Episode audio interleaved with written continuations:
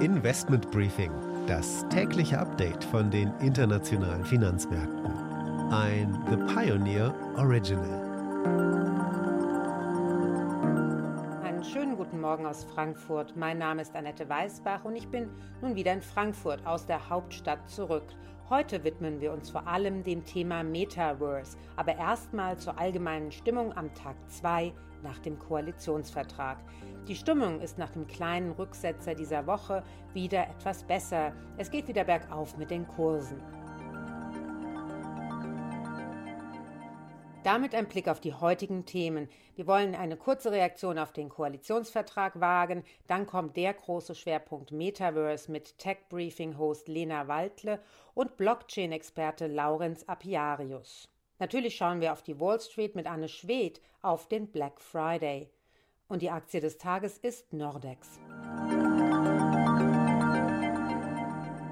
Der Koalitionsvertrag ist da und die Analysten verschiedener Banken haben sich schon geäußert. Es gibt positive Impulse für den Bereich der erneuerbaren Energien. Die sollen natürlich schneller ausgebaut werden. Damit äußern sich dann auch verschiedene Investmentbanken durchaus positiv für den Ausblick für genau Aktien aus diesem Sektor. Christian Lindner, der designierte Finanzminister, wird es schwer haben, bei all den Plänen für Ausgaben auf soliden Finanzen zu beharren. Der digitale Aufbruch und Glasfaser für alle hört sich das super an und ist dringend nötig für die Industrie. Stichwort Industrie 4.0. Es hört sich also gut an, nur kommt es wirklich auf die Umsetzung an. Am Ende jeder Folge vom Investment Briefing rufe ich Sie ja auf, mir gerne Themenvorschläge zu schicken. Das haben Sie auch gemacht. Dafür möchte ich mich erstmal herzlich bedanken. Einige von Ihnen würden gerne mehr über das Metaverse erfahren. Das ist die virtuelle Realität, in die der ehemalige Facebook-Konzern, nun bekannt als Meta, einsteigen will. Was steckt dahinter? Was bezweckt Firmenguru Mark Zuckerberg damit? Und vor allem lohnt es sich, darin zu investieren. Vor wenigen Tagen hat uns Tino Krause auf unserem Medienschiff Pioneer One in Berlin besucht. Tino Krause ist der Facebook-Chef für Deutschland, Österreich und die Schweiz. Auch er ist von dem neuen Metaversum schon begeistert, erzählte er im Interview mit Gabor Steingart. Wir sehen jetzt schon eine ganze Menge an positiven Effekten, die möglich sind. Im medizinischen Bereich, um zum Beispiel Phobien zu behandeln. Im Bildungsbereich. Ich kann an jeden beliebigen Ort dieser Welt, auf jeden Berg in einer Bruchteil von Sekunden reisen und das erleben. Und wir alle wissen, da liegt eine große, eine große Möglichkeit. Um noch ein konkretes Beispiel zu nennen, ich war letzte Woche auf einem Billie Eilish-Konzert ohne dass ich da hinfahren musste. Ich habe die Brille aufgesetzt, dann steht man oberhalb mit seinem Avatar auf der Bühne sieht dieses Konzert, links und rechts stehen ein paar Leute, mit denen kann man dann auch interagieren. Das ist eine tolle Erfahrung, die Möglichkeiten bietet, die die heutige Welt so noch nicht bietet. Wie Sie vielleicht wissen, gibt es einen sehr spannenden wöchentlichen Podcast bei The Pioneer, der sich mit allen Themen aus der Tech-Welt befasst, unser Tech Briefing. Das wird von Lena Waldle und Christoph Käse gehostet und die beiden kennen sich bestens aus mit der Virtual Reality. Ich habe also Lena gebeten, uns das zu erklären. Meine erste Frage an Sie, was ist denn eigentlich das Metaverse, Lena? Ja, also Annette, das Metaverse ist eine virtuelle Welt, die aber sehr viele Schnittpunkte mit unserer physischen Welt hat. Man kann sich das so vorstellen wie eine virtuelle Stadt, in der ich mich aufhalte, beziehungsweise in der sich mein Avatar, also meine virtuelle Figur, aufhält. Und in dieser Stadt, dort treffe ich dann meine Freunde, kommuniziere, spiele, aber ich kann zum Beispiel auch Produkte kaufen und verkaufen. Ähnlich wie auch im Internet. Nur, dass das Metaverse eben nicht beendet oder pausiert werden kann. Es läuft immer parallel weiter und ist immer live. Wie eine Art unendlicher Zoom-Call. Und wie bekomme ich Zugang zum Metaverse? Wie nehme ich an dieser Welt denn teil? Grundsätzlich kann man mit den meisten technischen Geräten, die wir täglich nutzen, am Metaverse teilnehmen. Also mit unseren Smartphones, Computern, mit Headsets und ganz wichtig eben mit Virtual Reality Brillen. Es ist aber tatsächlich so, dass das persönliche Erlebnis des Metaverse ganz stark davon abhängt, mit welchem Gerät man sich Zugang verschafft. Also wenn ich zum Beispiel eine VR-Brille trage, dann werde ich in dieser virtuellen Stadt mit meinen Freunden herumspazieren können, sie treffen können, sie sehen können und einen Blick in die weitere Zukunft. Dort könnte es dann sogar Hologramme geben von meinen Kollegen, mit denen ich dann gemeinsam in einem Meetingraum sitze und wir eine Besprechung haben. Das wäre dann alles möglich. Woher kommt denn eigentlich die Idee von Mark Zuckerberg, ein Metaverse zu erschaffen? Also das Konzept des Metaverse kommt nicht von Mark Zuckerberg selbst. Der Begriff wurde zum ersten Mal in dem Science-Fiction-Roman Snow Crash von Neil Stevenson Anfang der 90er verwendet. Dort gab es auch schon Avatare, die sich in einer Art globalen virtuellen Welt aufgehalten haben. Und es gibt ja auch bereits virtuelle Welten, die eine Art Vorstufe zum Metaverse darstellen. Das sind vor allem beliebte Computerspiele wie zum Beispiel Fortnite, Minecraft, League of Legends oder Decentraland. Was für Facebook jetzt besonders interessant ist, sind die Milliarden an Umsatz, die im Metaverse irgendwann realisiert werden können. Genauso wie Facebook jetzt über das Internet Umsätze generiert, wird dann das Metaverse ein eigenes Wirtschaftssystem haben und da will Facebook gleich von Anfang an den Ton angeben. Und wann wird diese virtuelle Realität dann auch eine echte Realität werden, Lena? Ja, Nette, wir stehen ehrlicherweise noch ziemlich am Anfang. Aber wie schon erwähnt, gibt es bereits die ersten Vorstufen des Metaverse bei diversen Computerspielen. Damit das Metaverse aber Realität wird, werden gigantische Mengen an Rechenleistung und sehr schnelles, flächendeckendes Internet notwendig sein und im nächsten Schritt natürlich auch diverse Regulierungen und Regeln für diese virtuelle Welt. Es wird also noch eine ganze Weile dauern, bis wir mit unseren Podcast-Hörern morgens beim Frühstück sitzen können als Hologramme und sie uns dann bei unserem Podcast zuhören können.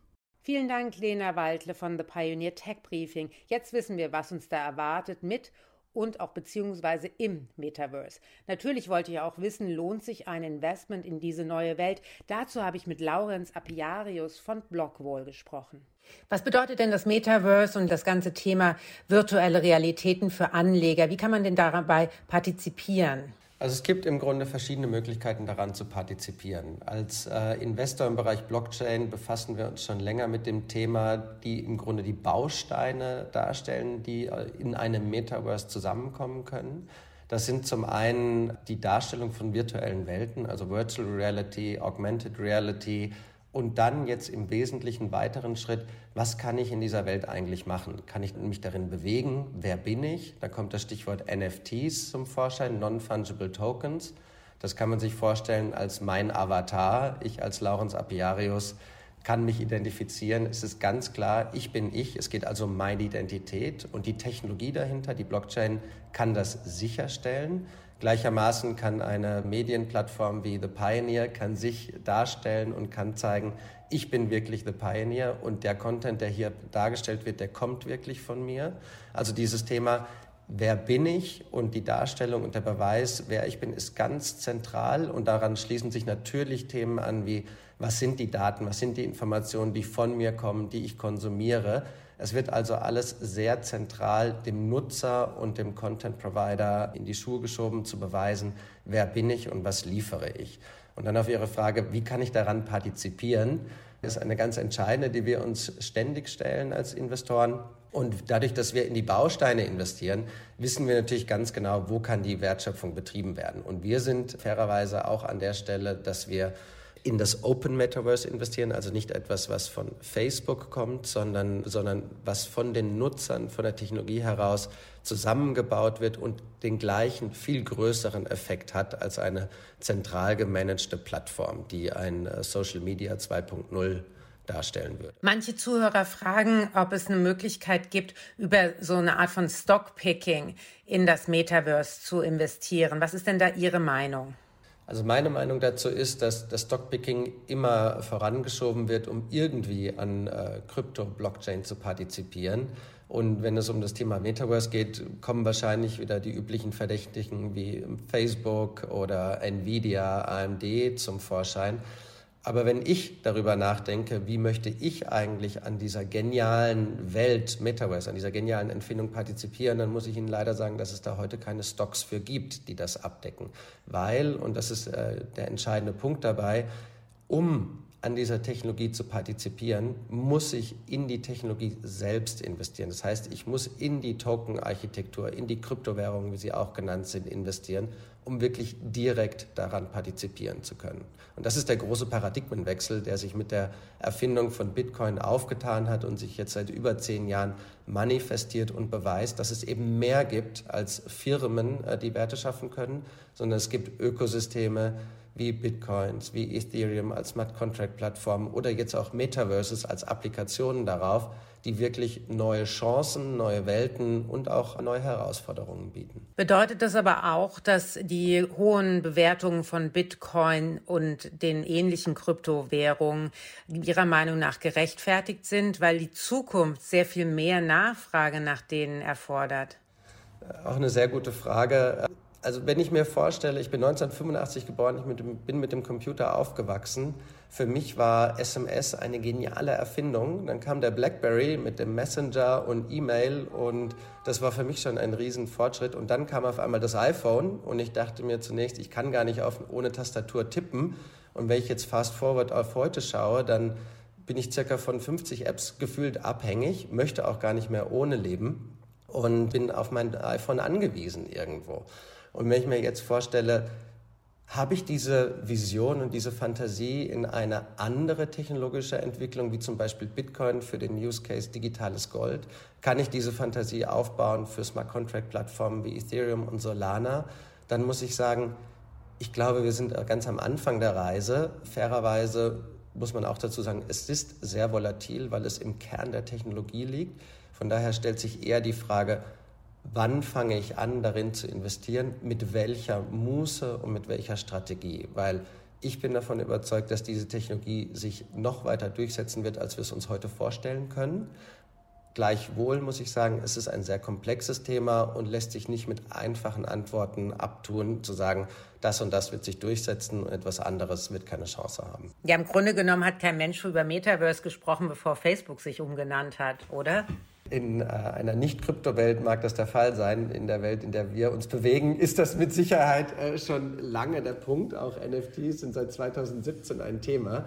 Die Frage ist halt immer, wann setzt sich was, aus welchem Grund durch? Und das ist jetzt natürlich nochmal so ein externer Push, der diesem, dieser Bewegung, dieser Technologie einen ganz anderen Rückenwind und ähm, auch Anschubs gibt. This is a five train.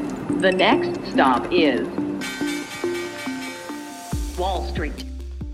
Damit zu Anne Schwed nach New York. Heute ist Black Friday in den USA, der Tag nach Thanksgiving, an dem der Einzelhandelssektor offiziell die Feiertagssaison einleitet und die Kunden mit Schnäppchenangeboten in die Läden lockt. Anne, was erwarten denn die Analysten für dieses Jahr? Wird wohl viel Geld ausgegeben, oder? Also Analysten erwarten, dass die Umsätze im Einzelhandel im Vergleich zum Vorjahr um bis zu 10,5 Prozent steigen könnten.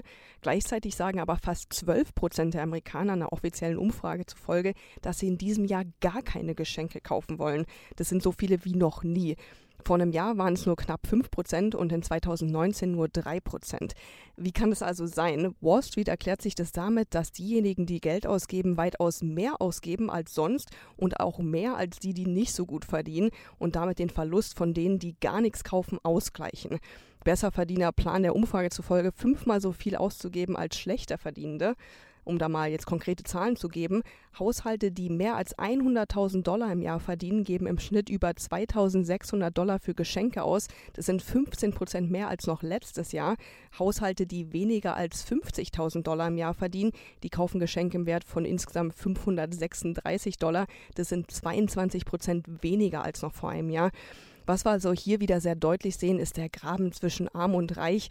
Und der ist durch Corona nochmal extrem viel weiter geworden. Die Reichen sind während Corona noch reicher geworden und die, denen es vor Corona finanziell schon nicht so gut ging, die haben jetzt noch mehr Geldsorgen. Und jetzt gerade zur Weihnachtssaison, der Hauptsaison des Konsums quasi, zeigt sich diese Ungleichheit besonders deutlich.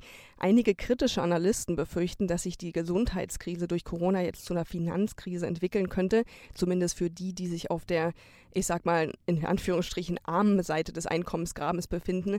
Also dass jetzt hier so ein großes großes Plus im Einzelhandel erwartet wird, das kann man größtenteils auf die reichen Konsumenten zurückführen. Danke, Anne, und bis Montag früh.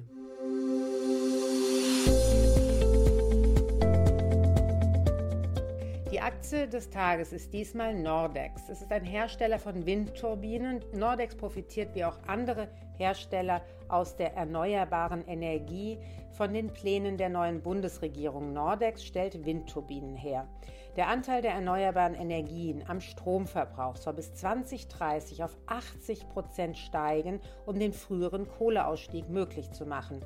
Die Aktien sind im Laufe dieses Jahres echt unter die Räder gekommen. Bei Nordex ein Minus von 21 Prozent seit Jahresbeginn. Lieferkettenengpässe und aber auch hohe Rohstoffpreise belasteten den Sektor. Jetzt gehen Analysten davon aus, dass es zu einer Trendwende kommen könnte.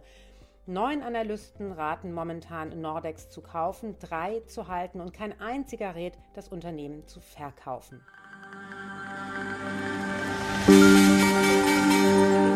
Investment Briefing, das tägliche Update von den internationalen Finanzmärkten.